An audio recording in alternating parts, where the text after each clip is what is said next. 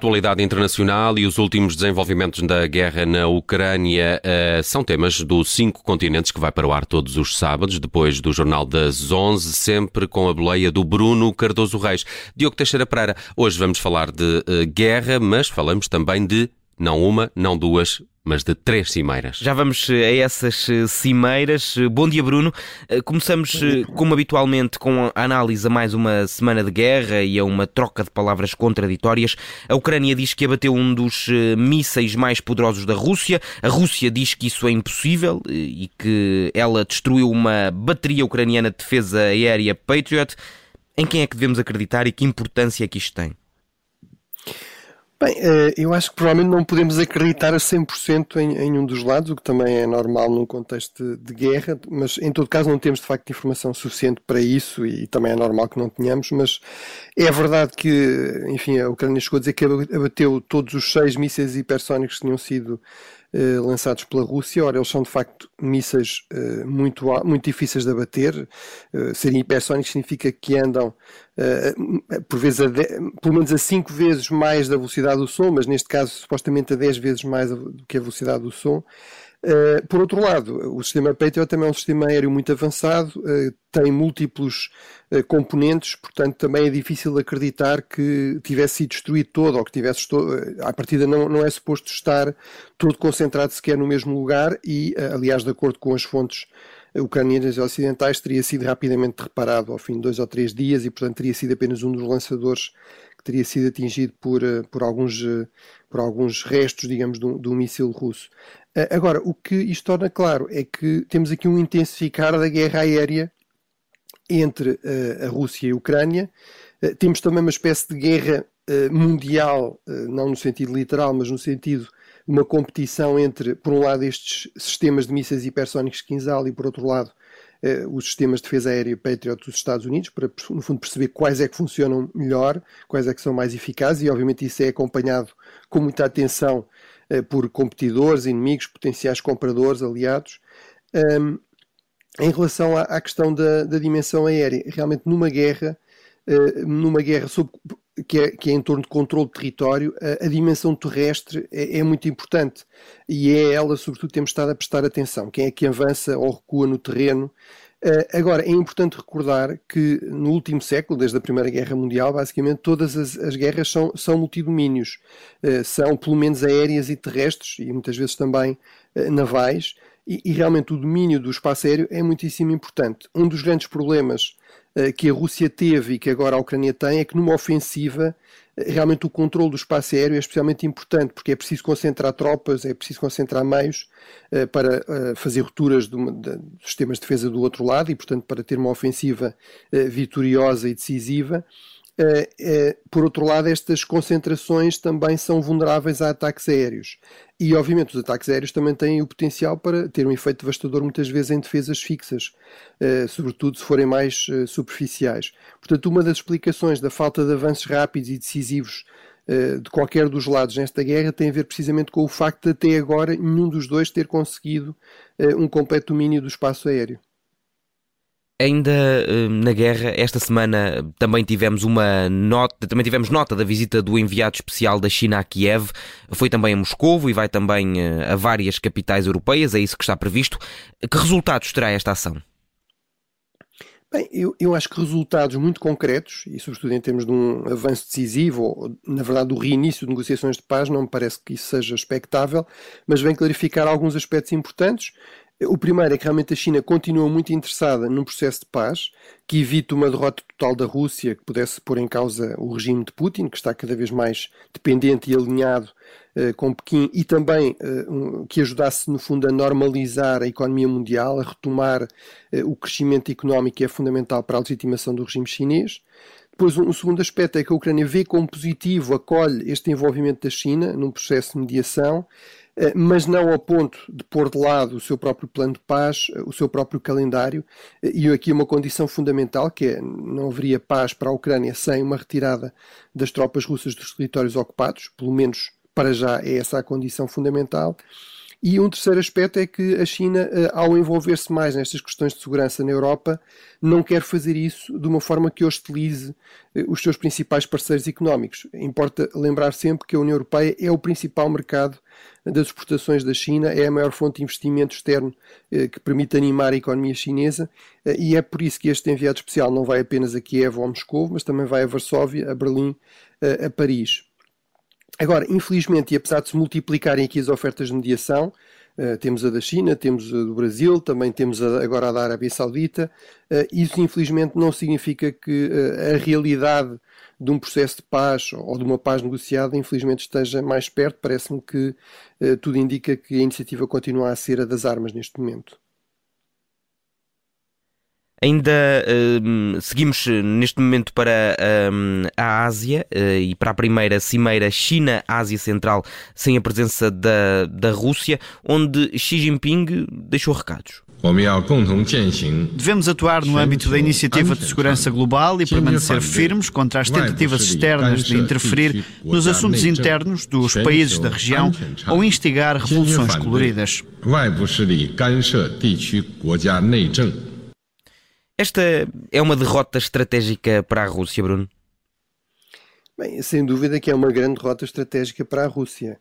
É, ou seja, a Rússia está presa aqui numa guerra de grande intensidade na Ucrânia é, e isso significa que está a empenhar em cada vez mais meios militares, é, cada vez mais recursos económicos e, portanto, tem menos condições para manter a sua influência económica, a sua presença militar nesta região que já foi parte do Império Russo e depois da, da, União Soviética e onde realmente mantinha eh, uma grande influência e uma influ, influência, do modo geral, até desejada, eh, pelo menos por vários dos regimes dessa região. Esta é realmente a primeira cimeira eh, neste formato, ou seja, sem a Rússia, só a China, o Cazaquistão, o Tajiquistão, o Turcomenistão, o Uzbequistão e o, o Kirguistão. Uh, é uma região eh, muito importante, tem 4 milhões de quilómetros quadrados, é maior do que toda a Europa, eh, separa ou liga a China, por exemplo, do Afeganistão, por exemplo, da Rússia, mas também do Mar Cáspio, através do Cáspio à, à, Europa. Eh, portanto, no fundo, é a zona de trânsito, a chamada Rota da Seda, da, da tradicional e agora da nova Rota da Seda. Eh, foi essa a região onde, a partir de 2013, começou realmente esse projeto de grande investimento em infraestruturas e também em, em reforço da influência da presença uh, económica da, da China. É uma região, obviamente, também muito rica em recursos, nomeadamente em gás e petróleo que a China precisa, mas também potencialmente em ameaças e riscos, nomeadamente a questão de movimentos jihadistas islâmicos que podem contaminar, em particular, o Xinjiang, que é uma região iugur do extremo ocidente da China que em termos étnicos, em termos culturais, religiosos, até geográficos, é no fundo uma parte da Ásia Central, é aquela parte que a China conseguiu continuar a controlar. Uh, e embora de facto a China insista que isto nada tem contra a Rússia, e até nesta, nesta fala de Xi Jinping, no fundo, ao falar-se de revoluções coloridas, há aqui uma espécie de alusão ao risco de intervenção por parte dos Estados Unidos, mas na verdade aí a mensagem principal é mesmo quando ele diz eh, que a China irá apoiar estes países contra qualquer tipo de interferência externa. Eh, obviamente, neste contexto atual, eh, a interferência americana é muito pouco provável. Os Estados Unidos desinvestiram desta região, até porque abandonaram o Afeganistão, e realmente o grande risco para vários Estados desta região, sobretudo o Cazaquistão, que tem importantes minorias russas na sua zona de fronteira, exatamente como a Ucrânia, que também fez parte da União Soviética e do Império Russo, será eventualmente uma interferência por parte da Rússia e, objetivamente, ela realmente não está presente. a China começou por, uh, no fundo, a regressar a esta região depois dela se ter libertado da influência de Moscou, ou seja, esta região foi conquistada, foi dominada pelo Império Russo a partir de meados do século XIX e depois pela União Soviética até à sua dissolução em 1991. Eh, a partir de 95, 1995, a China eh, procurou criar condições para evitar aqui uma espécie de vazio de poder perigoso eh, mas fez isso através de uma espécie de condomínio eh, com a Rússia, através da chamada Organização de Cooperação de Xangai, eh, que é formalizada em 2003, mas começa, no fundo, a ter alguma forma de existência a partir de 1995. Mas, portanto, em todos esses encontros há sempre a presença da China, mas também da Rússia. Agora, este enfraquecimento militar e económico russo, com a guerra da Ucrânia, e também o próprio alargamento da Organização de Cooperação de Xangai, que já passou a incluir países como a Índia, o Paquistão, mesmo o Irão, acabou por criar aqui uma oportunidade para a China, no fundo, se afirmar nesta região vizinha muito importante, com uma potência dominante e, e sem qualquer tipo de envolvimento da própria Rússia. Seguimos para Hiroshima, para a segunda cimeira de que vamos falar hoje. Estamos concentrados em acabar com as possibilidades de fuga e em continuar a cortar o acesso da Rússia a mantimentos cruciais.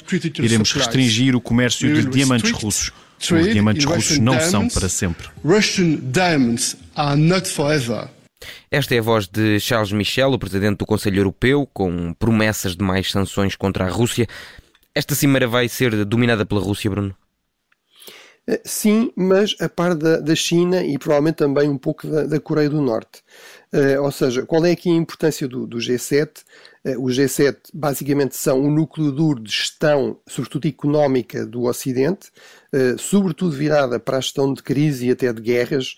Foi assim desde desde o seu início, em 1973, quando lidou no fundo com, com o choque petrolífero, uma espécie de guerra económica do petróleo a partir de 1973. entretanto, perdeu algum peso, o G20 Uh, neste momento uh, já são mais importantes em termos de, do seu peso na economia, uh, na, enfim, no equilíbrio do poder mundial. o G20 representa 80% do PIB, 60% da população, portanto reúne as 20 maiores economias e, portanto, também economias como a China, como a Índia, como o Brasil. Mas o G7, apesar de tudo, que reúne no fundo as principais economias ocidentais, os Estados Unidos, o Canadá, depois as principais economias europeias, a própria União Europeia e depois o Japão, ainda assim representam 40% do PIB eh, eh, mundial, embora apenas 10% da população. Ora, no contexto deste G7, e desde 1965, o Japão, o Japão é o único país asiático que é membro do grupo. Eh, portanto, os demais são, como já referi, europeus, norte-americanos, e, portanto, no caso desta cimeira, o, Japão tem aqui uma oportunidade, uh, ao, ao, ser o responsável por presidir ao G7 este ano, de marcar a agenda e, portanto, sim, a Rússia sim. O, o Japão percebe que tem de mostrar que é aqui um aliado comprometido uh, com a segurança, com a ordem inclusiva regional europeia, para garantir que não enfrentará depois ameaças sozinho na sua vizinhança, eh, mas é evidente também, eh, isto dá-lhe a oportunidade de falar das ameaças na sua vizinhança, ou seja, eh, de uma China cada vez mais assertiva, eventualmente mais agressiva, e também de uma Coreia do Norte que, como temos falado, tem desenvolvido de forma muito intensa o seu programa militar nuclear e também, e em particular, o seu, programa de, o seu programa de mísseis, inclusive com, com, com ensaios, com testes de mísseis muito próximos do, do território do Japão. Uh, e, portanto, também não é por acaso que uh, isto vai influenciar o próprio formato da Cimeira. Uh, estão os G7, mas por regra nos últimos anos há sempre convidados, precisamente para tentar, no fundo, aumentar o impacto global deste grupo. E, portanto, neste caso são, na, são oito convidados, na verdade nove. Uh, e, portanto, temos uh, vários convidados desta, desta região. Temos a Coreia do Sul, uh, temos a Índia e a Austrália, que são também membros do Quad, juntamente com os Estados Unidos e o Japão, no fundo, este grupo para conter um pouco a, a ascensão da, da China. Temos também o, o Vietnã, a Indonésia, o Brasil e depois representantes da União Africana, eh, as Ilhas Comores, que presidem a União Africana, representantes do Fórum do Pacífico, as Ilhas Cook, eh, e ainda, e essa é aqui no fundo a, a surpresa, embora já tivesse sido um pouco pré-anunciada nos últimos dias, eh, a presença do próprio uh, Zelensky. Uh, isso é realmente também assim significativo, esta multiplicação de viagens de Zelensky, vamos falar de, outras também, de outra também já a seguir. mas, portanto, tudo isto significa que a agenda será sobretudo dominada por estes dois ou três temas: Rússia, eh, China e eh, eh, Coreia do Norte. Não é também por acaso que o encontro se dá em Hiroshima. Não só, no fundo, é a cidade do próprio Primeiro-Ministro Kishida, do Primeiro-Ministro japonês, mas é também o palco ideal precisamente para falar da questão do nuclear e da não proliferação nuclear. Isso é um grande pilar da política externa japonesa desde, enfim, desde 1945. O Japão foi o único país que foi, no fundo, alvo de armas nucleares em Hiroshima e Nagasaki, e portanto isso também ganhou aqui atualidade, por um lado precisamente por causa da questão da Coreia do Norte, mas também por causa da chantagem uh, nuclear uh, da Rússia. É normal que, em termos concretos, os principais resultados tenham a ver precisamente com aquilo que ouvimos aqui do Presidente eh, do Conselho Europeu, do Charles Michel, que é uh, uh, medidas em termos de guerra, de guerra, económica, ou seja, a questão das sanções e, por exemplo, a questão do, das sanções aos diamantes, que era algo que, ironicamente, a Bélgica do Charles Michel se tinha oposto durante bastante tempo, mas aparentemente começou agora a ceder. Vamos a mais uma cimeira, a cimeira da Liga Árabe na Arábia, na Arábia Saudita. Aqui há dois protagonistas essenciais, Zelensky e Assad. Sim, eh, e, e, e, não será por acaso. Ou seja, eh, por um lado temos eh, a Arábia Saudita, que preside a Liga Árabe, como também já tínhamos alertado aqui, a pressionar no sentido do regresso da Síria.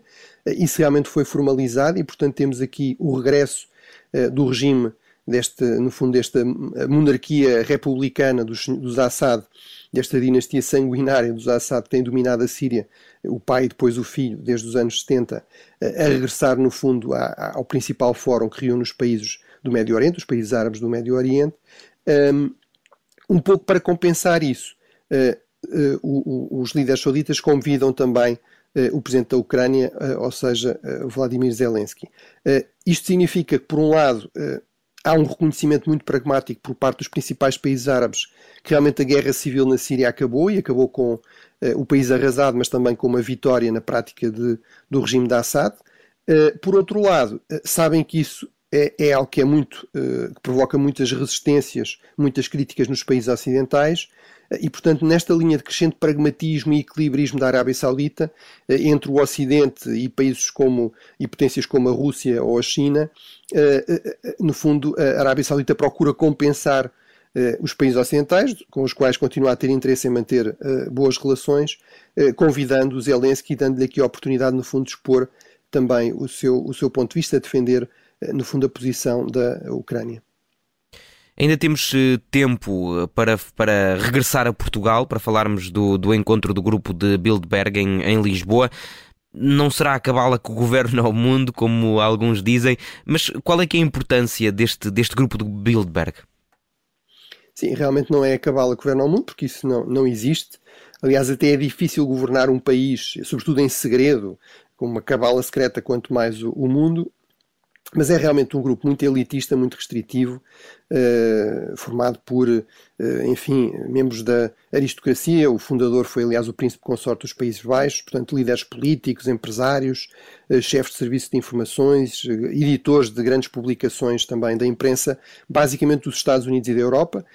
o grupo foi formado em meados dos anos 50, precisamente para garantir que as elites europeias e norte-americanas se conheciam e, e, no fundo, tinham aqui uma oportunidade para trocar impressões sobre os grandes problemas regionais e, e globais. Uh, a opção foi por ser realmente um grupo muito restrito eh, e que faz reuniões à porta fechada, portanto não há realmente qualquer tipo de sessões públicas ou de relatório público. Eh, isso é defendido com a ideia de permitir trocar opiniões de forma mais franca e aberta entre pessoas influentes e bem informadas. Agora, é evidente que esse elitismo e esse fechamento têm um preço, que é no fundo suscitar críticas, suscitar desconfianças, até teorias da conspiração. Um, Apesar de tudo, acho que é importante sublinhar que se nós queremos falar de elites realmente fechadas e imundos ao escrutínio, então temos de falar é de elites como as elites sauditas, as elites chinesas ou as elites russas. Bruno Cardoso Reis, a nossa viagem pelos cinco continentes está de regresso no próximo sábado. Até para a semana. Obrigado.